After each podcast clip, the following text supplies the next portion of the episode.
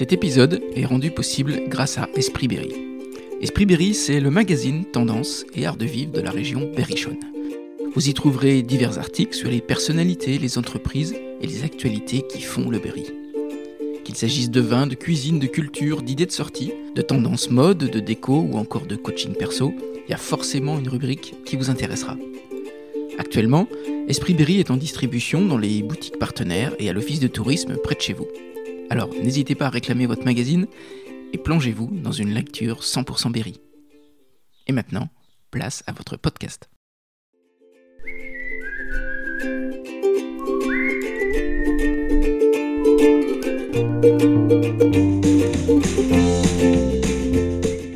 Bonjour à tous, ici Stéphane Bonneau et bienvenue sur Goodberry. Goodberry Podcast, c'est une conversation avec des personnes inspirantes résidant en Berry pour évoquer leur parcours, leur réussite ou leurs difficultés et l'organisation de leur quotidien. On évoque des anecdotes pour que chacun d'entre nous puisse retenir un conseil, une philosophie, voire une inspiration. Aujourd'hui, j'ai le plaisir de recevoir Bruno Allègre, directeur délégué de la Berrichonne Football. C'est dans les années 80 que Bruno découvre la Berrichonne, emmené par son père, supporter au stade Gaston Petit. Et c'est un déclic.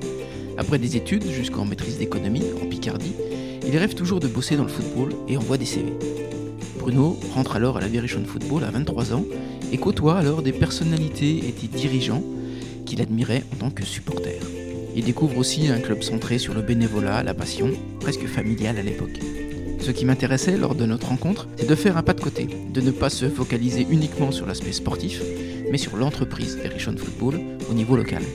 Et Bruno Allègre, par son recul, son analyse toujours sensée sur le monde du foot, est à mon avis un des meilleurs guides pour comprendre ces enjeux. On a parlé de football bien sûr, mais aussi de management, de retombées économiques, de médias, de passion. Mais on a évoqué également les transferts, les brocantes, Platini et l'attachement au territoire. Je vous embarque à la découverte de Bruno Allègre, un dirigeant supporter. Goodberry, c'est parti. Bonjour Bruno. Euh, bonjour Stéphane. Euh, Bienvenue sur Goodberry. Oui, bah, bienvenue dans le, le nouveau siège de la Berrichonne. Oui, je suis ravi d'être là. Avant de commencer, Bruno, j'avais une première question. Comment tu qualifierais d'un mot euh, la saison sportive de la Berry qui s'achève? On va dire décevante. Ouais. Euh, décevante, ouais, c'est un peu le mot qu'on peut, qu'on peut utiliser parce qu'on avait euh, des ambitions légitimes par rapport euh, à la reprise du club par le groupe United avec des moyens et je pense qu'on a, on a été euh, bah, défaillant sur certains points, il faut le reconnaître, hein, ça fait partie des, des non-réussites, on va dire, de la saison parce que ça se joue à, pas grand-chose et à beaucoup, mais je pense que voilà, on est, on est tous déçus, mais mais voilà, ça fait partie du sport. Il y a un premier, un deuxième, euh, et puis un cinquième. Et on aurait préféré être dans les deux premiers, mais aujourd'hui on est cinquième.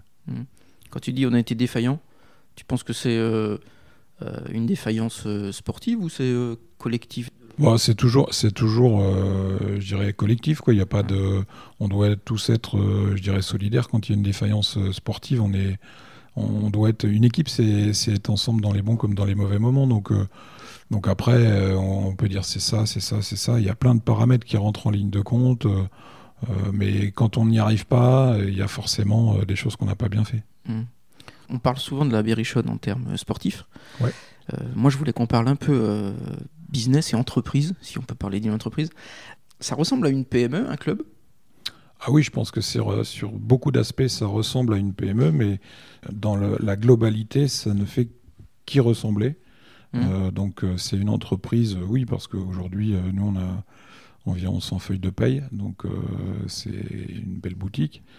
Euh, les gens s'imaginent pas tout ça, mais ça comprend bah, de la formation des éducateurs, euh, euh, du personnel administratif, des joueurs. Enfin voilà, c'est beaucoup de salariés et puis bah, c'est des obligations bien évidemment de gestion et puis une règle de fonctionnement économique comme celle d'une entreprise. Des actionnaires, aujourd'hui un actionnaire principal United World et, donc derrière eh bien une, obligation de présenter ses comptes, d'être voilà, d'avoir une forme de rentabilité euh, économique comme une entreprise classique. Hmm. Et quelles sont les différences, d'après toi Les plus grandes différences? Alors les différences en fait, c'est qu'on est, euh, un club de foot devient en fait un lieu où tout le monde a un avis, alors que les gens dans une entreprise classique n'ont pas forcément un avis. Voilà. ça c'est le, le critère, on va dire, euh, différenciant. C'est-à-dire que dans un club de foot, tous ceux qui sont à l'extérieur, ils savent comment il faut faire. Ouais. Et, et- et en fait, ils n'ont pas tous les éléments que les gens à l'intérieur ont. Voilà, ça c'est une chose qui est, qui est incroyable, mais Mhm. c'est euh, le côté euh, passionnel euh, du foot, c'est le côté interactif avec les gens, c'est le côté qui n'existe selon moi nulle part ailleurs. Parce qu'on ne va pas expliquer à un plombier comment il doit mettre les colliers ou, comment, euh, mais, ou à un docteur comment il doit opérer ou comment il doit soigner telle personne. Dans le foot, par contre, ça, ça existe. Et tu ressens cette pression de l'extérieur? Aujourd'hui, je la ressens moins parce que je suis euh, moins exposé que j'ai pu l'être à une euh, période, mais euh, je, je- oui, on la ressent forcément parce qu'on sent, euh, on sent une envie, euh, je dirais, toujours importante des gens et, et cette envie, on a envie de la satisfaire. On est, alors moi, je suis moins aujourd'hui au contact, on va dire, de la partie sportive puisque j'ai des missions qui sont plus sur la partie euh, économique, euh, euh, développement, structure et tout ça. Mais on la ressent parce que si je parle de, mon cas, je dirais avant, tu as une responsabilité, bien sûr, vis-à-vis de l'extérieur, vis-à-vis de l'attente des gens, mais la première responsabilité, tu l'as vis-à-vis de tes salariés. Et il y a forcément un poids, euh, une responsabilité euh, par rapport à leur emploi, parce que tous les ans, euh, il y a un risque pour l'entreprise. Le, risque, il est représenté de, pouvoir payer tout le monde à la fin du mois. Et quand tu es dans une situation toujours un peu sur la corde raide, les gens ont du mal à comprendre qu'on vende des joueurs, que ci, que ça. Mais il faut aussi être en capacité d'assurer le fonctionnement de la boutique. C'est un des modèles économiques du club. Hmm. On dit souvent que la Berrichonne, c'est un club plutôt euh, pérenne, tu vois, qui, qui- qui existe depuis longtemps. Il y a des clubs qui ont disparu quand même en France. Ouais, il y a beaucoup de clubs qui ont disparu ou qui sont, qui sont passés par des périodes euh, dramatiques. Euh, Aujourd'hui, on s'imagine pas ce que c'est, mais, mais le, le poids en fait de la responsabilité d'une entreprise comme la Berrichonne, il est énorme parce que je- enfin, je- c'est d'abord des salariés, des bénévoles euh, qui sont là depuis des années, qui soutiennent le club, les supporters, les sociaux, les partenaires. Enfin, il y a, il y a un, un tel nombre de personnes qui sont autour que le poids euh, tu le ressens forcément, tu es, un peu euh, au-delà de ton métier, tu es un peu en mission. Hmm. Et euh, cette mission, parfois, il faut faire preuve de sérénité, il faut, il faut faire face à des critiques parfois sans doute justifiées, mais parfois aussi injustifiées, euh, de la méchanceté gratuite. Il y a des gens qui font preuve d'une méchanceté gratuite euh, euh, dans certains propos qui peuvent toucher. Et, et- et ça peut toucher à titre personnel, mais ça peut toucher aussi ses proches. Et c'est là où c'est plus, plus difficile, parce que nous, à la limite, quand on est dedans, on est préparé. Plutôt réseaux sociaux? Oui, les réseaux sociaux en font partie, mais après, c'est pas que les réseaux sociaux. Je crois que c'est c'est c'est la, la nature humaine, quoi. Il y a des gens qui sont plus, euh, on va dire, euh, Critique, euh, constructif. critiques que constructifs. Voilà, c'est tout, c'est comme ça. Tu évoquais United. Ouais. C'est l'augmentation des dépenses qui pousse un club à, à se tourner vers des, euh, des prestataires extérieurs ou des financements extérieurs? Non, c'est pas c'est pas l'augmentation des dépenses, mais c'est euh, la pérennité en fait d'une structure. En tout cas pour nous, c'était ça le euh, l'objectif, c'était de transmettre en fait un club euh, structuré, je pense, euh, avec euh, des infrastructures également euh, de haute qualité et, je pense euh, bien évidemment au stade Gaston Petit où la ville a, énormément investi au cours des, dernières années pour euh, rendre ce lieu, euh, je dirais, le plus euh, réglementaire possible euh, pour respecter le cahier des charges défini par les ligues, mais aussi pour le rendre le plus accueillant pour les spectateurs. Mm. Et parce que quelque part, c'est aussi une vitrine de la ville et, et- et je crois que le maire et son équipe l'ont bien compris. Mhm. Et, et donc, euh, ensuite, euh, tout, tout ce qui est euh, autour du club, la formation, les bénévoles, l'histoire, ce centre, tout ça, c'était des choses qui, je pense, plus la gestion qui était de. Enfin voilà, c'est difficile d'en parler, mais c'est de qualité. On peut pas. Enfin voilà, la gestion financière était de qualité. Alors effectivement, sportivement, euh, il y avait quelques difficultés, mais, mais tous ces éléments-là font que on a rendu, je pense, le, la Berrichonne attractive pour euh, la projeter dans les années futures. Et l'arrivée d'United, c'est euh, un gage de pérennité dans le temps. Mhm. C'était ça l'idée. Parce que, parce que euh, les 30 et quelques actionnaires qu'il y avait au club, euh, certains euh, étaient en même temps sponsors, mais ils étaient peu nombreux. Et donc, si jamais il y avait un, incident, on va dire, industriel qui se traduisait par des mauvais résultats sportifs où il fallait remettre de l'argent dans, des, dans des quantités peut-être importantes, euh, les actionnaires n'étaient pas en mesure de le faire, ou certains l'auraient peut-être fait, mais pas tous. Mhm. Et donc dans cette logique-là, il fallait trouver un actionnaire puissant qui soit en capacité de se projeter dans le futur, dans une nouvelle ère. Et, c'est ce que les dirigeants euh, de l'époque, et Michel Denisot euh, avec Thierry Schoen, ont, réussi à, trouver à travers le groupe United. Mhm. Quand tu parles d'attractivité, c'est l'attractivité ici pour les, aussi pour les joueurs?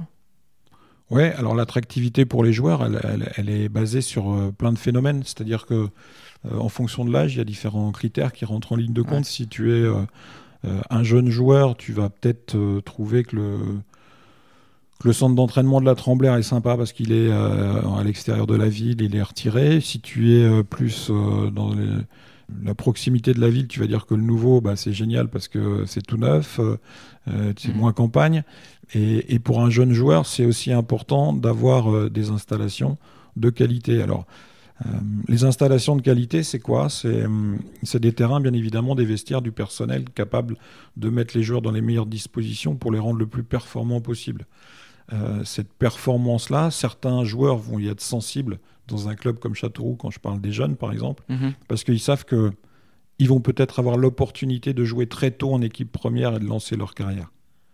Donc ils ont une construction de carrière qui est différente d'un joueur qui dit moi je veux aller à Bordeaux, je veux aller Bordeaux c'est peut-être le mauvais exemple aujourd'hui mais mais je veux aller par exemple je sais pas dans un grand club Paris, Marseille ou Lyon où là pour jouer il faut vraiment être du top joueur. Alors que des joueurs chez nous peuvent avoir l'opportunité je dirais de débuter à la Berrichane mhm. et d'avoir une carrière progressive et il y en a dans les derniers qu'on a réussi à, à, à, former on va dire les les, plus grands, les, meilleurs exemples, ils jouent en Angleterre. Donc c'est Mateta, c'est Wissa, euh, c'est des garçons qui sont euh, euh, formés au club à peu près la même génération et, qui sont partis aujourd'hui jouer dans des, dans des grands clubs alors qu'ils étaient au centre de formation de la Berry. Cet équilibre économique, il dépend beaucoup des transferts, non? Oui, les transferts. Enfin, en fait, il y a deux, deux, éléments. Alors, quand on est en national, l'élément prédominant, c'est effectivement les transferts, mais euh, quand tu attaques une saison, tu sais que tu as euh, environ un million, un million et demi, euh, si je prends l'hypothèse Ligue 2, un million, un million et demi de, sponsoring. Tu as environ 300 000 euros de, billetterie. donc voilà, donc là, tu as, les recettes et après, tu as les subventions des collectivités que tu rajoutes. Donc tu vas arriver à une enveloppe, on va dire, de 200, 2 millions 2 euh, millions d'euros. Mais quand tu as un budget de 8 ou 9, il faut trouver le reste. Donc le reste, tu le trouves comment? Quand tu es en Ligue 2, ben, forcément, les droits télé, c'est 4 millions 5, donc c'est prépondérant. Et puis le reste, eh ben, tu essaies de trouver euh, d'autres sources de financement. Alors c'est ta buvette, les produits dérivés, euh, les choses comme ça. Et puis l'élément d'équilibre ou d'ajustement, on va dire, c'est les transferts. Donc quand tu fais un transfert à, à 2 et qu'il te manque 2, bah, tu as équilibré ton budget quand tu fais un transfert à 4 et qu'il te manque 2, bah, tu en as deux de côté hmm. que tu essaies de, de, provisionner, d'avoir de côté pour la saison prochaine. Ça te donne une sécurité si jamais tu as un coup dur et que tu n'arrives pas à vendre la saison d'après, parce que sinon, il faut les trouver, les 2 millions euh, qui hmm. manquent. Et c'est pas. C'est pas simple à trouver. Donc il y, a tout cet équilibre à trouver. Alors c'est d'autant plus dur, par exemple, lorsqu'on est en national, puisque de 4,5 millions, on passe à 700 000 de droits télé. Donc euh, la différence, il bah, faut la trouver autrement. Et, donc soit tu as des réserves avec des capitaux propres et tu pioches dedans, hmm. soit tu as un actionnaire qui met l'argent. Voilà, c'est ça la règle. Tu participes toi à cette décision de transfert? Alors j'y ai participé bien évidemment par le passé, de moins d'aujourd'hui, mais euh, par le passé oui bien sûr, euh, c'était un élément un élément euh, décisif puisque, puisque bon, par exemple, les transferts de Jean-Philippe Mateta ou les, garçons comme ça, on les a fait euh, à la période, on va dire, on était en national et, et c'était des risques euh, importants, mais c'était des, aussi des bons transferts puisque je crois que c'est le plus gros transfert qui a été fait par le club. Donc, et qui rapporte toujours aujourd'hui. Mmh. Puisque quand on négocie, à l'époque, quand on négociait des transferts, on, on mettait toujours des bonus. Donc, euh, et, je pense que c'est un élément important qui sera toujours. Je pense que c'est, ça paraît pas, mais quand vous dites 20, 10 ou 15% sur un futur transfert, euh, c'est toujours important pour le club euh, pour l'avenir. C'est ça qu'on appelle des bonus? Ouais, ça fait partie des bonus, ouais. D'accord. La Berry compte une multitude de sponsors locaux? Oui. C'est une force ou une difficulté pour la gestion? Non, c'est une super force. Enfin, moi, je, alors peut-être que je suis euh, élevé dans un principe qui est, peut-être pas forcément euh, celui que tout le monde pense, mais en tout cas, moi, je pense que c'est une force. Pourquoi? Parce que ça montre euh, un attachement, euh, je dirais, un enracinement euh, local euh, très important. Ça montre un, impact ou une nécessité ou une volonté commune euh, euh, et une adhésion des partenaires à la Berrichonne. Mhm.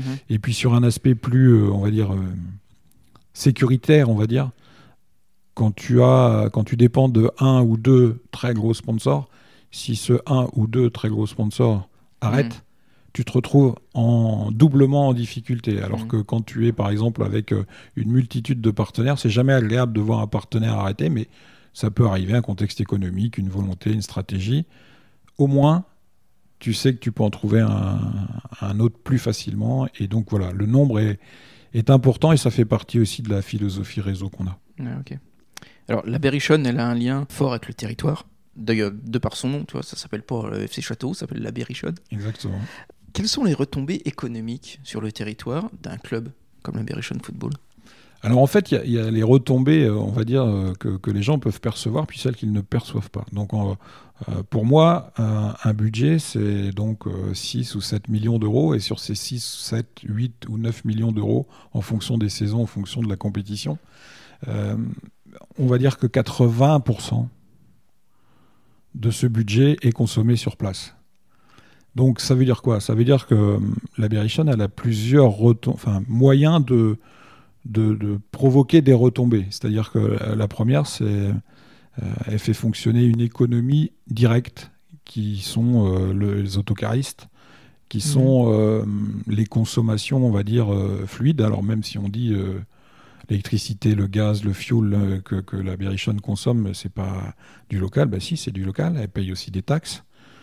Donc les taxes, elles sont réinvesties localement.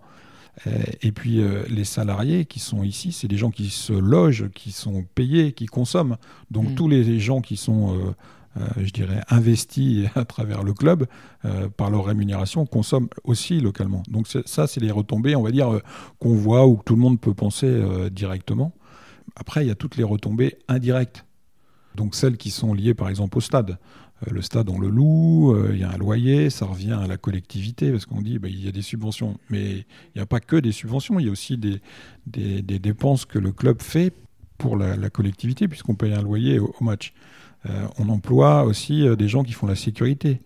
Y on a un prestataire, la société Totem, qui donc elle est, en charge de toute la sécurité. Pour alors quand on parle de sécurité, nous on pense accueil. On essaie de de mettre en place un service de sécurité pour que les gens se sentent euh, à l'aise et bien dans le stade. Mais tout ça, ça a un coût. Alors parfois c'est bien, parfois c'est pas bien, parfois il y a des loupés sur les parkings, ça arrive. Mais dans la globalité, l'esprit c'est ça. Donc ça, c'est des retombées des prestataires, les restaurateurs, dans les loges. Mm. Tout ça, c'est des retombées aussi. Et puis après, il y a tout ce qui est euh, retombées indirectes. C'est-à-dire que celui qui arrive de Loche et qui vient voir un match de la Berrichonne, même si aujourd'hui en national, on- enfin, Il faut être il y en a moins, euh, celui qui arrive de Loche, bah, il va peut-être faire le plein euh, euh, au supermarché ou à la station-service du coin. Donc il va dépenser localement.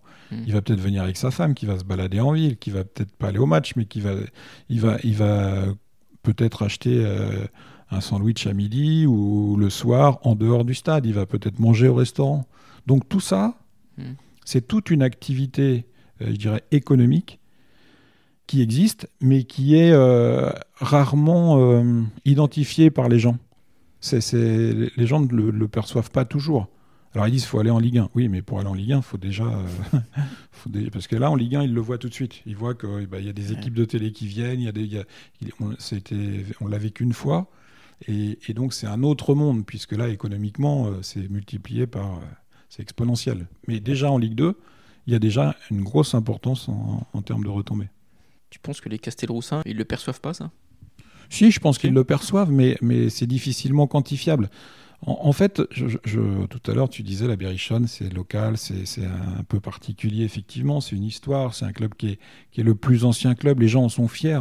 En termes de communication, quand tu parles de la Berrichonne, tu peux aller en vacances si tu mets un t-shirt à l'autre bout du monde. Les gens vont, ou si tu leur dis que tu viens de Châteauroux, ils vont te parler de quoi d'abord? La Berrichonne. Mmh. Donc c'est un élément euh, valorisant de ton territoire et de, de ta fierté locale. Alors c'est toujours pareil, il y a ceux qui sont fiers quand on gagne, quand on perd, et puis il y a ceux qui sont fiers quand on gagne. Mais c'est fait partie du jeu, c'est comme ça. C'est la règle du sport. Mais, mais je pense sincèrement que, que, ces, retombées ou, tous ces aspects-là sont des aspects euh, euh, ouais, moteurs pour le territoire. Hmm. Est-ce qu'on peut parler de l'affluence et de la billetterie? La billetterie, on a, mis en place beaucoup de choses, mais mais parfois, c'est sans doute mal expliqué ou mal communiqué, ou il faut peut-être plus de temps pour que les gens comprennent l'intérêt, euh, je dirais, d'être euh, partenaire ou euh, d'acheter des billets. Parce qu'en fait, Châteauroux, donc le club, a une histoire. Tout à l'heure, on en parlait. Comme à Bourges, c'est le club de basket des mmh. filles. comme à Limoges, c'est le club de, de, basket. Et je dis souvent aux gens, mais que tu sois à Bourges et tu n'aimes pas forcément le basket euh, féminin, c'est pas grave, faut quand même soutenir parce que c'est le flambeau de ton territoire et de ta ville. Et si tu aimes le foot euh, à Châteauroux, bah, c'est bien. Mais si tu pas le foot, quelque part, faut regarder avec un peu plus de hauteur et se dire, mais en fait, économiquement, mon intérêt, c'est que le club de foot soit le plus haut possible. Donc même si j'aime pas le foot, j'ai tout intérêt à le soutenir. Donc tous ces aspects, euh, je dirais, parallèles dans la, dans la dans la réflexion ou dans, comment on, construit un, club à travers sa, population, euh, ben je pense qu'il faut, ça doit dépasser le cadre du sport. C'est un autre aspect. Et tu penses que l'affluence actuelle, elle est euh, normale pour un club de national? Pour un club de national, elle est bonne, elle n'est pas suffisante, mais toutes les personnes qui sont, euh, je dirais, spectateurs potentiels, on, on, essaie de mener des opérations pour rendre le stade attractif, pour les mm. faire euh, venir au stade. Et, c'est vrai qu'en national, on peut considérer qu'on avait malgré tout une bonne affluence. Mais cette bonne affluence, elle est proportionnelle en fait à un territoire. Euh. Aujourd'hui, quand tu fais 3000 personnes à Châteauroux sur une ville qui en fait 45 000, une aglo de 65, un département de 230, et dans un stade de, 10, de 15 000, les gens disent il n'y a personne au stade. Ouais, il n'y a personne. Mais sauf que pour nous, c'est énorme.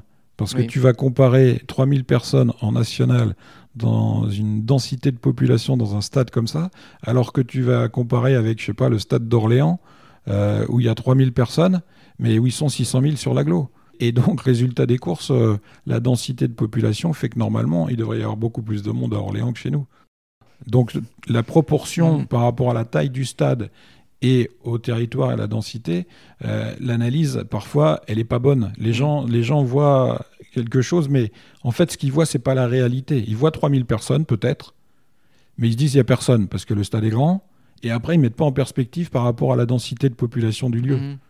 Et ça, c'est aussi un élément euh, important. Donc, euh, dans les opérations qu'on mène, on invite des écoles de foot, parce que c'est la génération demain. On, a mis des places à 2 euros derrière les buts en amont des matchs le jour du match, elles augmentent. Donc tout ça, euh, c'est des actions que l'on mène, parfois qui sont entendues, moins d'autres, parce que bah, je pense que le résultat ou le poids de, la performance l'emporte sur le reste. Et mmh. parfois, on se dit, bah, ouais, ils ont perdu, j'y vais pas. Mais alors que c'est à ce moment-là qu'il faut au contraire venir.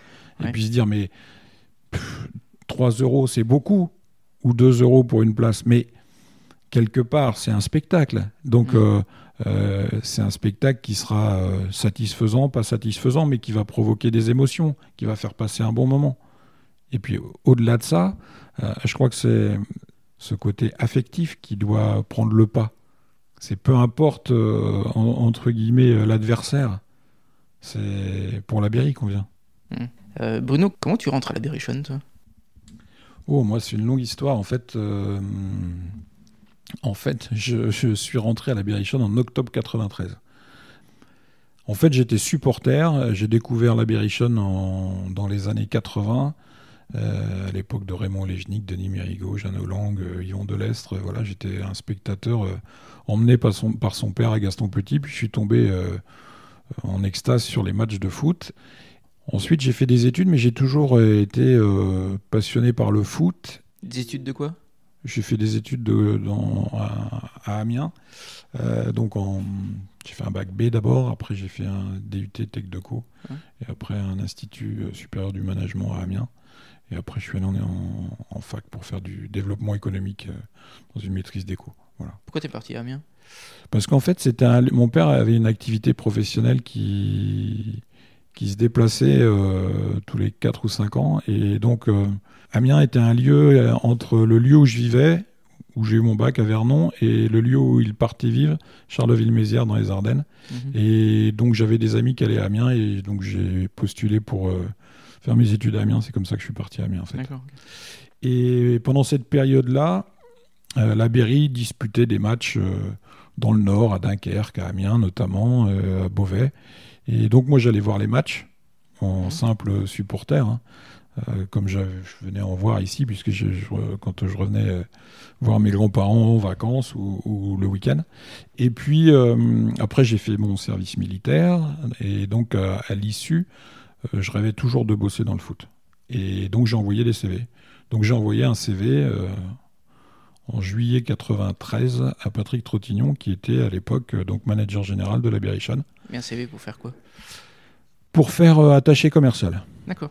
Donc c'était c'était ça l'idée, c'était de rentrer dans le commerce, voilà, de développer. J'avais j'avais soumis avant de, de, tout ça, quand j'étais plus jeune, j'avais, j'avais forcé entre guillemets des portes pour rencontrer des gens et de la Berry pour, euh, pour créer euh, une télécarte, parce qu'à une époque, les télécartes euh, pour téléphoner, c'était donc bien avant notre fameux téléphone, se faisaient avec des, des pubs.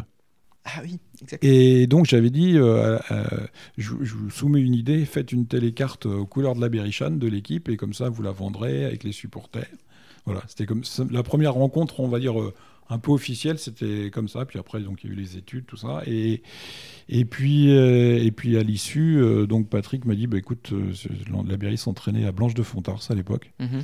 Il m'a dit, ah, bah, j'ai reçu ton CV, je regardais un entraînement puisque je terminais juste l'armée.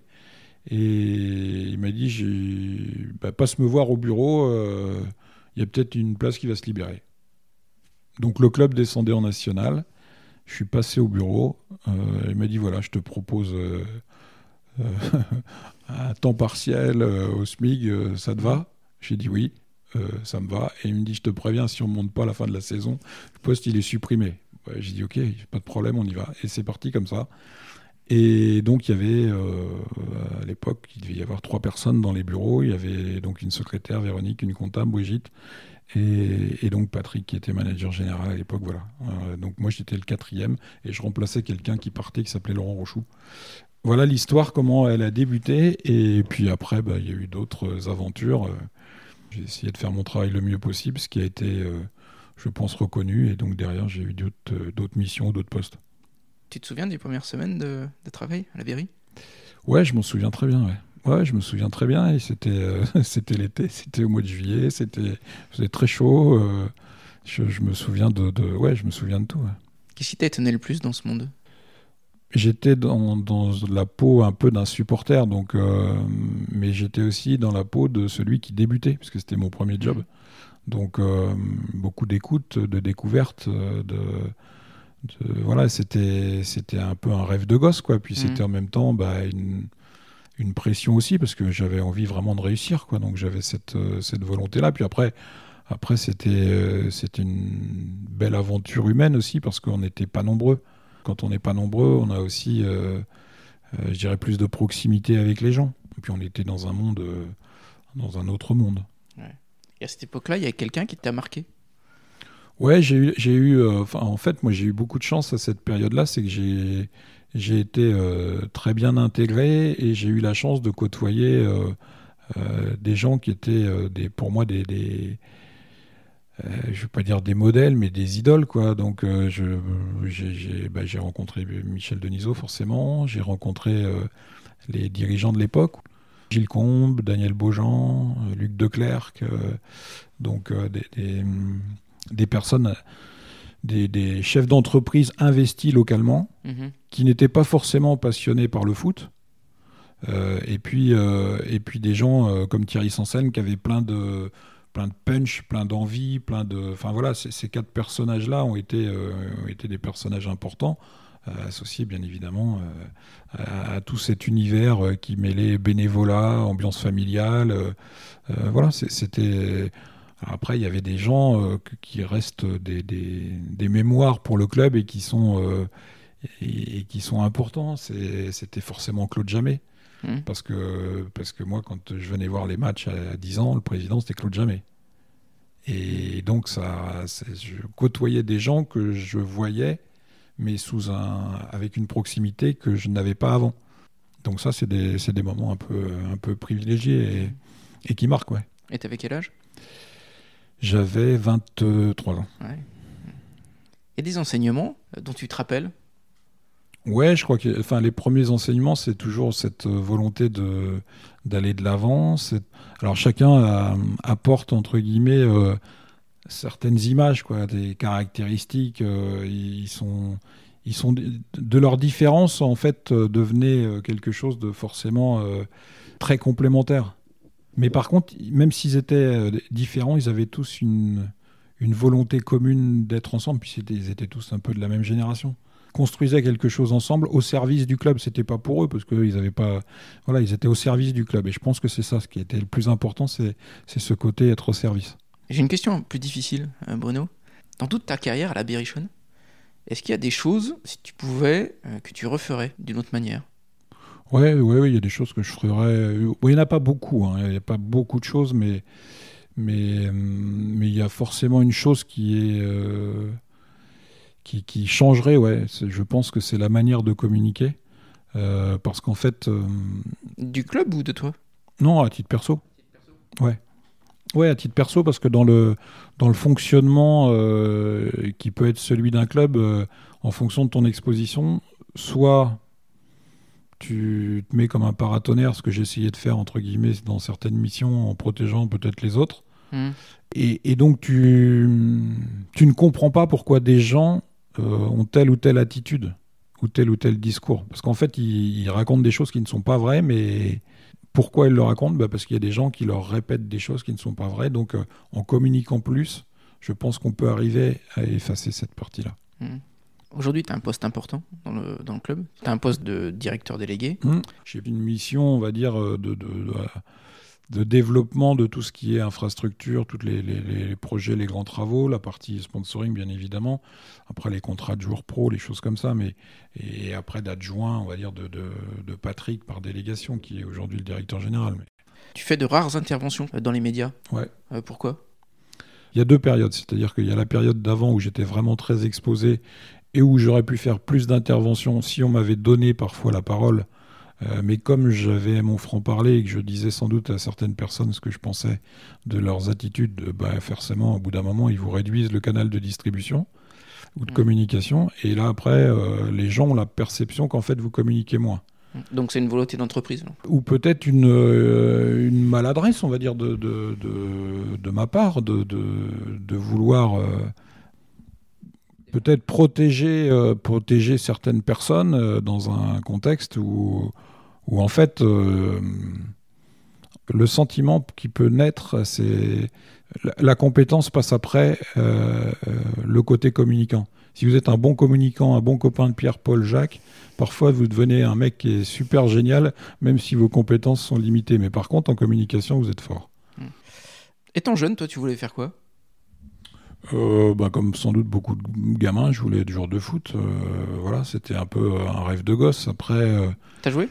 Ouais, j'ai joué, mais après j'ai eu des problèmes de genoux et, donc je, sais pas, j'étais pas un joueur d'un niveau, je dirais qualitatif pour pour devenir footballeur professionnel. Par contre, je pense que dans ma tête, je me suis dit, bah, j'ai pas pu faire joueur de foot professionnel. je pense qu'il y a des choses à faire autour du foot. Hmm. Et donc j'ai réorienté, on va dire, ma volonté sur ça. Donc j'ai la chance aujourd'hui de, faire un, un, métier qui est à la fois euh, une passion, on va dire, et, et, quelque chose, ouais, c'est quelque chose qui me plaît, ouais. ouais. Et quand tu étais jeune, euh, outre la Berrichonne, tu étais supporter de quel club? Alors moi j'étais supporter des Girondins de Bordeaux. Mais sinon, j'étais supporter en premier de la Berrichonne. Mhm. Mais après, le deuxième club, c'était les Girondins. Il y a un événement sportif euh, qui t'a marqué quand tu étais jeune? Euh, jeune ou moins jeune, mais c'est vrai que ouais, j'étais déjà, j'étais encore, encore jeune, on va dire. Euh, bah, ouais, l'accession en première division. Ouais.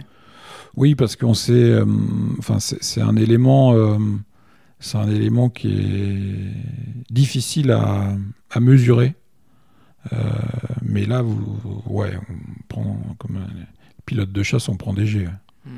Comment t'expliques qu'après toutes ces années, parce que ça fait quand même plus de 20 ans, Ouais. on en parle encore? Parce que c'est un phénomène euh, dingue et parce que c'était jamais arrivé.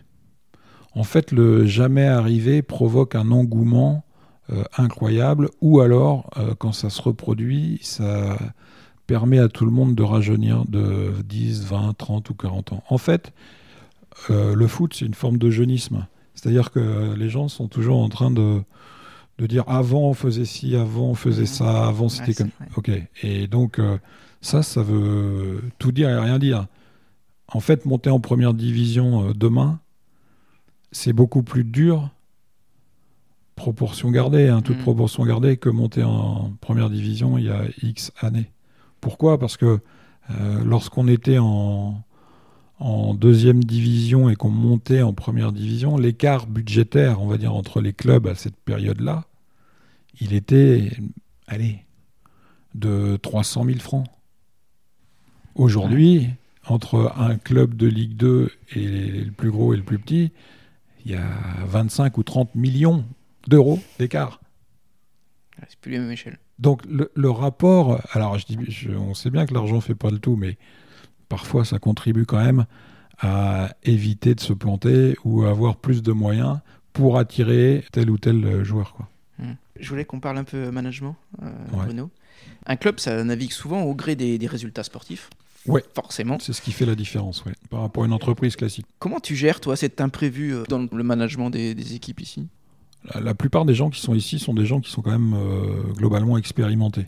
Mhm. Donc euh, les gens qui sont dans l'administratif, ils connaissent euh, au fil du temps. Il n'y a, pas de- il y a pas de mouvement de personnes, de nouveaux qui arrivent. Là, il y en a des nouveaux, des, des nouvelles recrues, on va dire, qui arrivent dans le fonctionnement du club. Mais, mais il y a toujours ces anciens qui ont une forme d'expérience et de sagesse en fonction des événements. Les anciens, ils sont forcément là pour transmettre aussi une forme de sérénité. Donc dans la relation qu'on a, on sait que tant que la ligne n'est pas franchie, on ne connaît pas le résultat. Mhm. En fait, la différence euh, qu'il y a par rapport à plein de... C'est que tous les gens qui sont ici savent que jusqu'au dernier moment, il peut se passer plein de choses.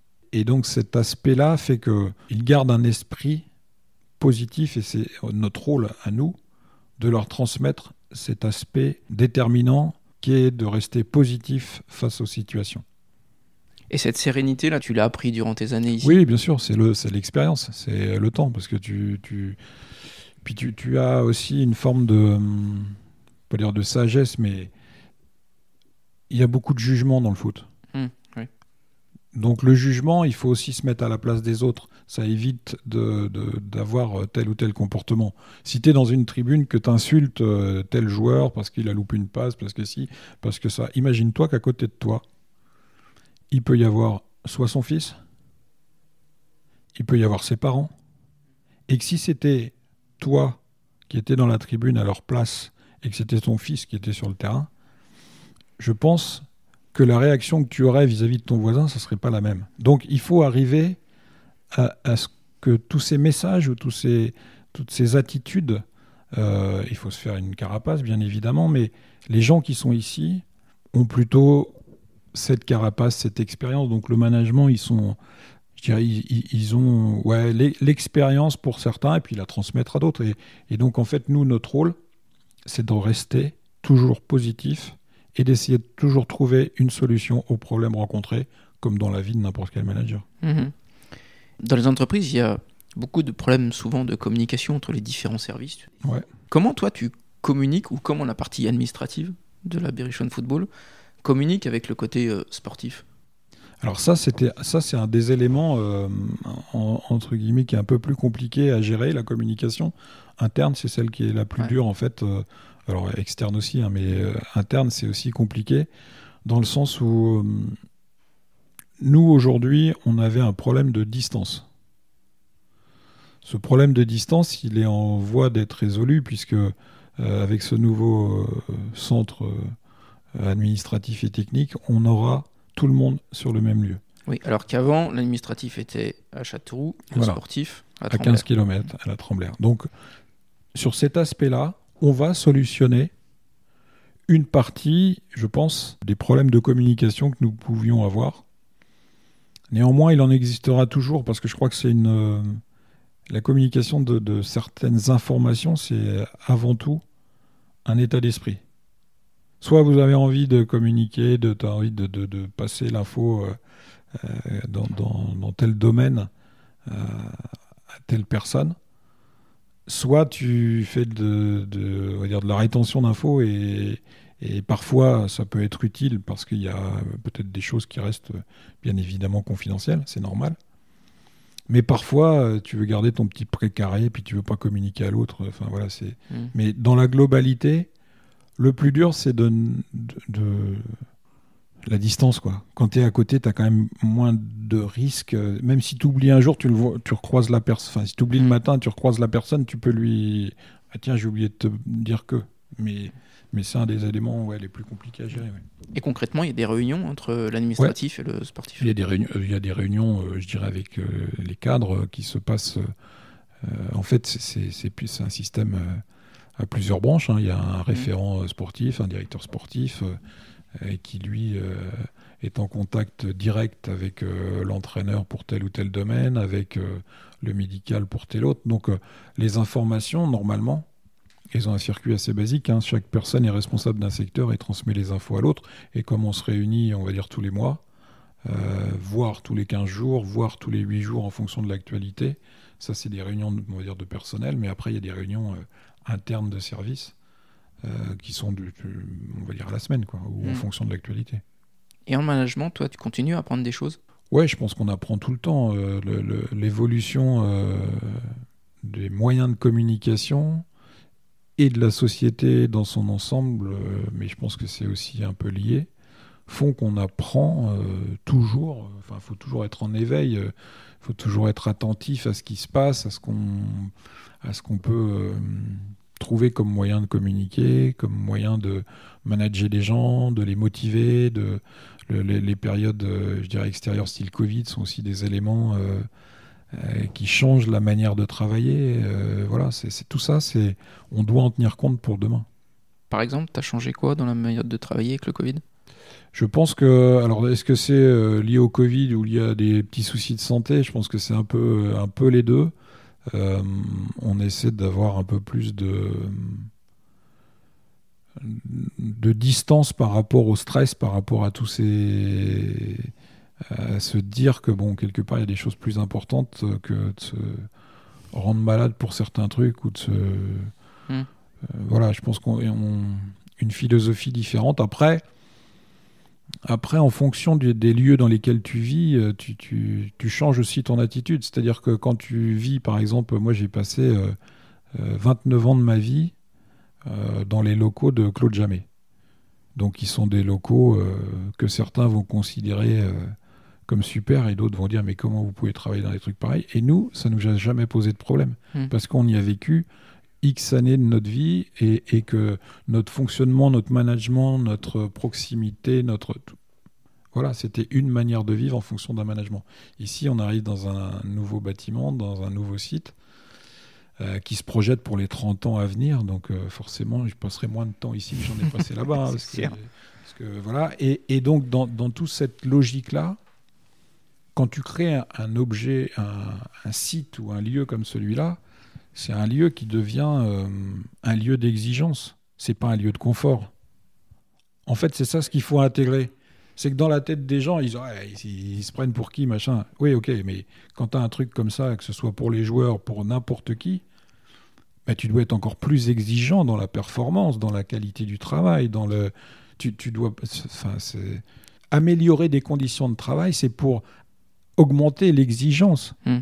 C'est pas pour euh, installer les gens dans du confort. Oui. C'est comme dans les ateliers où c'est sale, tu, ça sera toujours sale. Et quand tu as un atelier qui est propre, forcément, tu vas tout faire pour qu'il reste propre. Voilà, c'est- voilà, il y a plein de, il y a plein de. Alors, la perception en fonction des individus n'est pas la même, donc parfois il faut rappeler certaines choses. Et quand tu parles de stress, parce que j'imagine que tu vis 100% berrichonne, Oui, oui, mais c'est valable pour. Alors à des degrés moindres, mais c'est valable pour tous les gens, euh, qu'ils soient salariés en haut de l'échelle ou en bas. ouais, je suis d'accord. On est euh, pris par un truc. Enfin, t'es pris par un truc qui est. hum, Ouais, ta vie, euh, t'as tes heures, on va dire officielles, et puis t'as tes heures. euh, les autres, c'est les mêmes. Ouais. Enfin, c'est pas les, c'est pas au même endroit, c'est pas. Mais dans la tête, oui. Est-ce que tu as des trucs, toi, pour déconnecter un peu de, de ce monde du foot? Tu as d'autres passions? Ouais, j'ai d'autres passions. euh, et puis, je, je, crois que c'est vital aussi. hein, donc, euh, euh, j'ai une passion ouais, pour les brocantes. voilà, c'est un truc que je.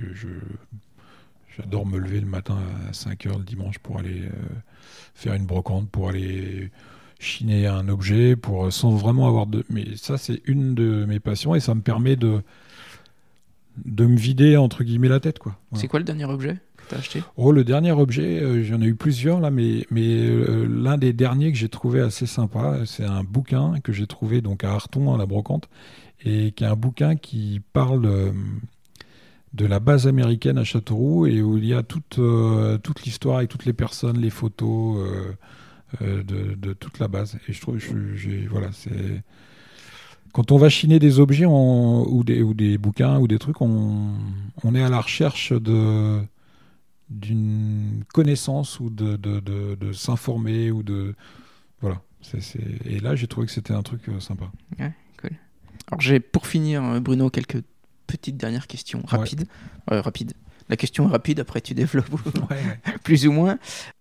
Si tu avais un conseil à donner à un jeune ou une jeune qui veut intégrer le, le monde du foot, alors plutôt euh, sur le côté administratif ou gestion, ouais. ce serait lequel? Bah, de garder le côté euh, passionnel de garder euh, la sincérité euh, lors de l'entretien d'avoir d'accepter entre guillemets de débuter tout en bas. Parce que parce que pour moi c'est la base. Aujourd'hui j'ai une chance c'est que dans tous les postes administratifs je les connais tous. Mais je les connais tous parce que je les ai peut-être tous aussi un peu pratiqués. Mhm.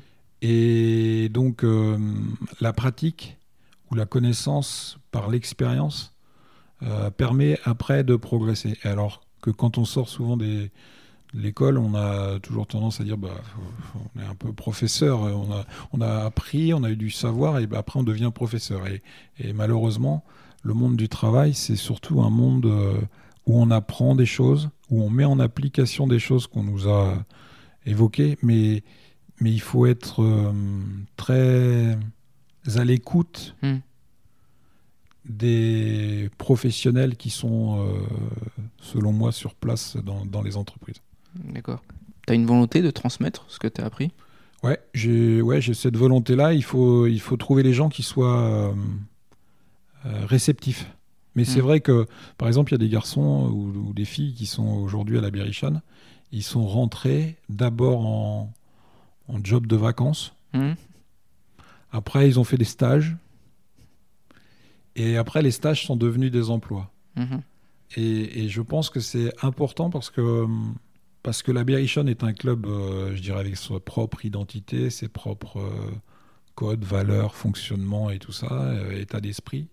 Et c'est bien que, que les gens aient, aient eu cette démarche-là parce qu'ils ont, ils, ils ont pu se familiariser au fil du temps avec les particularités. Et chaque club a son. a- alors voilà, moi je parle de la Berry, mais après, chaque club a ses particularités. Mhm. Est-ce que tu as une maxime ou une citation que tu aimes bien? C'est pas une maxime ou une citation, c'est plutôt un truc que je m'impose euh, ou qui me vient naturellement. Euh, c'est qu'en fait, j'essaie de me dire que chaque jour, il faut trouver une idée nouvelle. Mhm. Et, en fait, une idée, euh, euh, voilà, pour l'entreprise, pour, euh, enfin, de, un sujet, une réflexion, trouver. Il faut toujours être en éveil, en fait. Et toujours penser à ce qu'on peut faire de mieux pour demain, à créer, à aménager, à penser pour les autres. Enfin, voilà, c'est ça, c'est plutôt mon, ouais, c'est plutôt mon truc, ça. C'est le matin, ça? Ouais, c'est le matin parce que je suis plutôt du matin, mais mais c'est pas spécialement le matin. Ça peut être le soir, ça peut être. Mais et puis on trouve pas tous les jours. Hein, ça arrive pas tous les jours qu'on est une. Mais mais je. C'est la gymnastique intellectuelle qui t'intéresse? C'est ça qui m'intéresse, ouais. Hmm. Ton joueur préféré? Qui a joué ou qui joue? À Châteauroux? Non, n'importe. Le joueur qui m'a, on va, on va dire, le plus marqué, c'est Michel Platini. Pourquoi?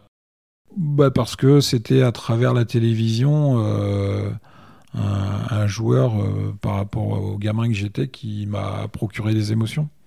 Euh, mmh. Voilà, qui a, qui, a, été aussi le tremplin vers, vers autre chose pour ma génération. Mmh. C'était le Platini qui arrivait de Nancy, qui était un joueur talentueux, mais qui arrivait à Saint-Etienne, et puis de Saint-Etienne qui arrivait à la Juventus. C'était Le foot devenait quelque chose de beaucoup plus international. International, mm. c'était, enfin voilà, c'était, c'était au-delà d'être un, un, sport du dimanche matin, qui est un merveilleux lieu de rencontre et d'échange avec les gens. C'est devenu euh, une économie. Ouais. Et c'est dommage ou non? Non, je trouve ça bien. Je trouve ça bien parce que c'est un, un, générateur d'emplois, c'est de, de, de, liens sociaux, d'humanité, de, de il y a, dans, dans, le foot où enfin tu retrouves euh, des gens de toutes origines. C'est le seul endroit où dans une tribune, tu as le chef d'entreprise qui est assis avec euh, le mec qui est malheureusement euh, au chômage. Ou, mmh. voilà, donc tu, tu, retrouves un, un côté rassembleur à travers les couleurs d'une équipe. Et tu retrouves aussi les mauvais côtés parce que parfois, bah, il y a des débordements. Mais quelque part, le foot et, un stade de foot, c'est un révélateur de la société. C'est le miroir grossissant de la société. c'est sûr.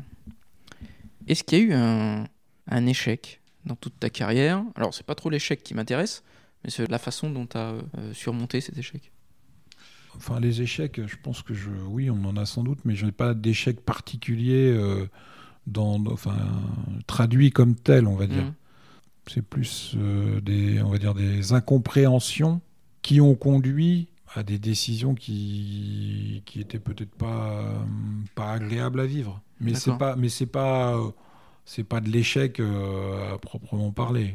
L'échec c'est l'échec c'est c'est la veille du succès. Hein. C'est voilà, c'est pas. Je veux dire, un échec un jour, euh, tu restes pas sur un échec, tu, tu, tu trouves une autre. Enfin, il y a une autre formule, euh, c'est de, de, de, rebondir, quoi. Il n'y a pas de. Ok. Il y a toujours une dernière question, euh, Bruno, sur le podcast. Ouais. Euh, je voulais savoir quel est ton endroit préféré dans le Berry. L'endroit où tu te sens bien. À part, à part le stade. Euh, ouais. Euh, l'endroit où je me sens bien, je me sens bien. En fait, je, je, c'est peut-être pas la réponse que tu attends, mais je vais, je vais te dire que je, je, je me sens bien partout dans le Berry, en fait. Mhm. Enfin, partout dans l'Indre. Dans parce que le Berry, c'est effectivement mhm. pas que l'Indre mais je me sens bien, euh, ouais, je me sens bien partout dans l'Indre. Pourquoi, je sais pas. Je suis très attaché euh, à comment, euh, à mon département. Je, je, trouve qu'il y a des endroits magnifiques. Les gens sont, enfin, j'ai des copains, j'y passe des moments super. J'ai toujours été partout, même avant d'être dans le foot. Euh, on se moquait de moi, mes potes à Amiens, ils me disaient Mais t'es malade, toi, de, de, de, défendre le, Berry ou, l'Indre ou Châteauroux, euh, c'est un tout petit village. Mais, mais je, trouve, je trouve cet endroit, ça, cette, euh, ça ressemble à tout ce que j'aime. Mhm.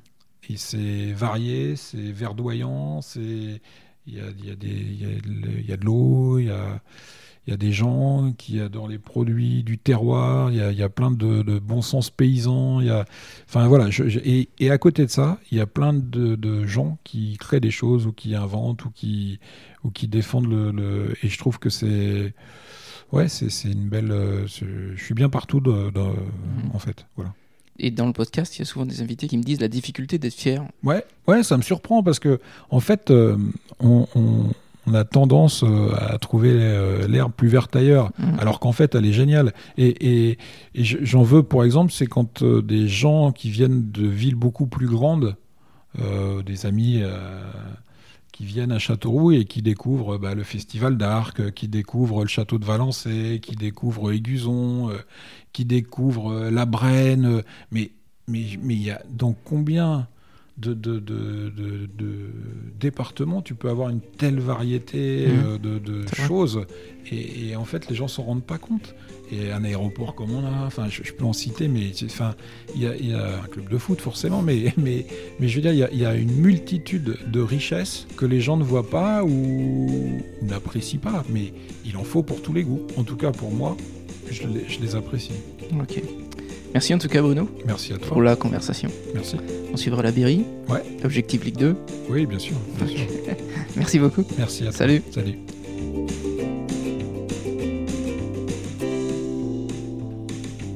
Voilà, fini pour aujourd'hui, j'espère que ça vous a plu et merci d'avoir passé du temps avec Bruno et moi. Et quelques petites choses avant de vous quitter. Si vous voulez retrouver les liens de la discussion, c'est sur le Facebook de Goodberry Podcast. Si vous voulez me contacter pour me proposer un ou une invitée ou me faire un feedback, c'est sur goodberrypodcast.gmail.com. Dernière chose qui compte énormément, c'est de partager les posts Facebook et de noter 5 étoiles sur vos plateformes de podcast. Ça permet de donner de la visibilité à Goodberry. Et si nous sommes si nombreux dans cette communauté, c'est grâce à cela aussi. Je vous donne rendez-vous pour un prochain épisode, et d'ici là, inspirons-nous.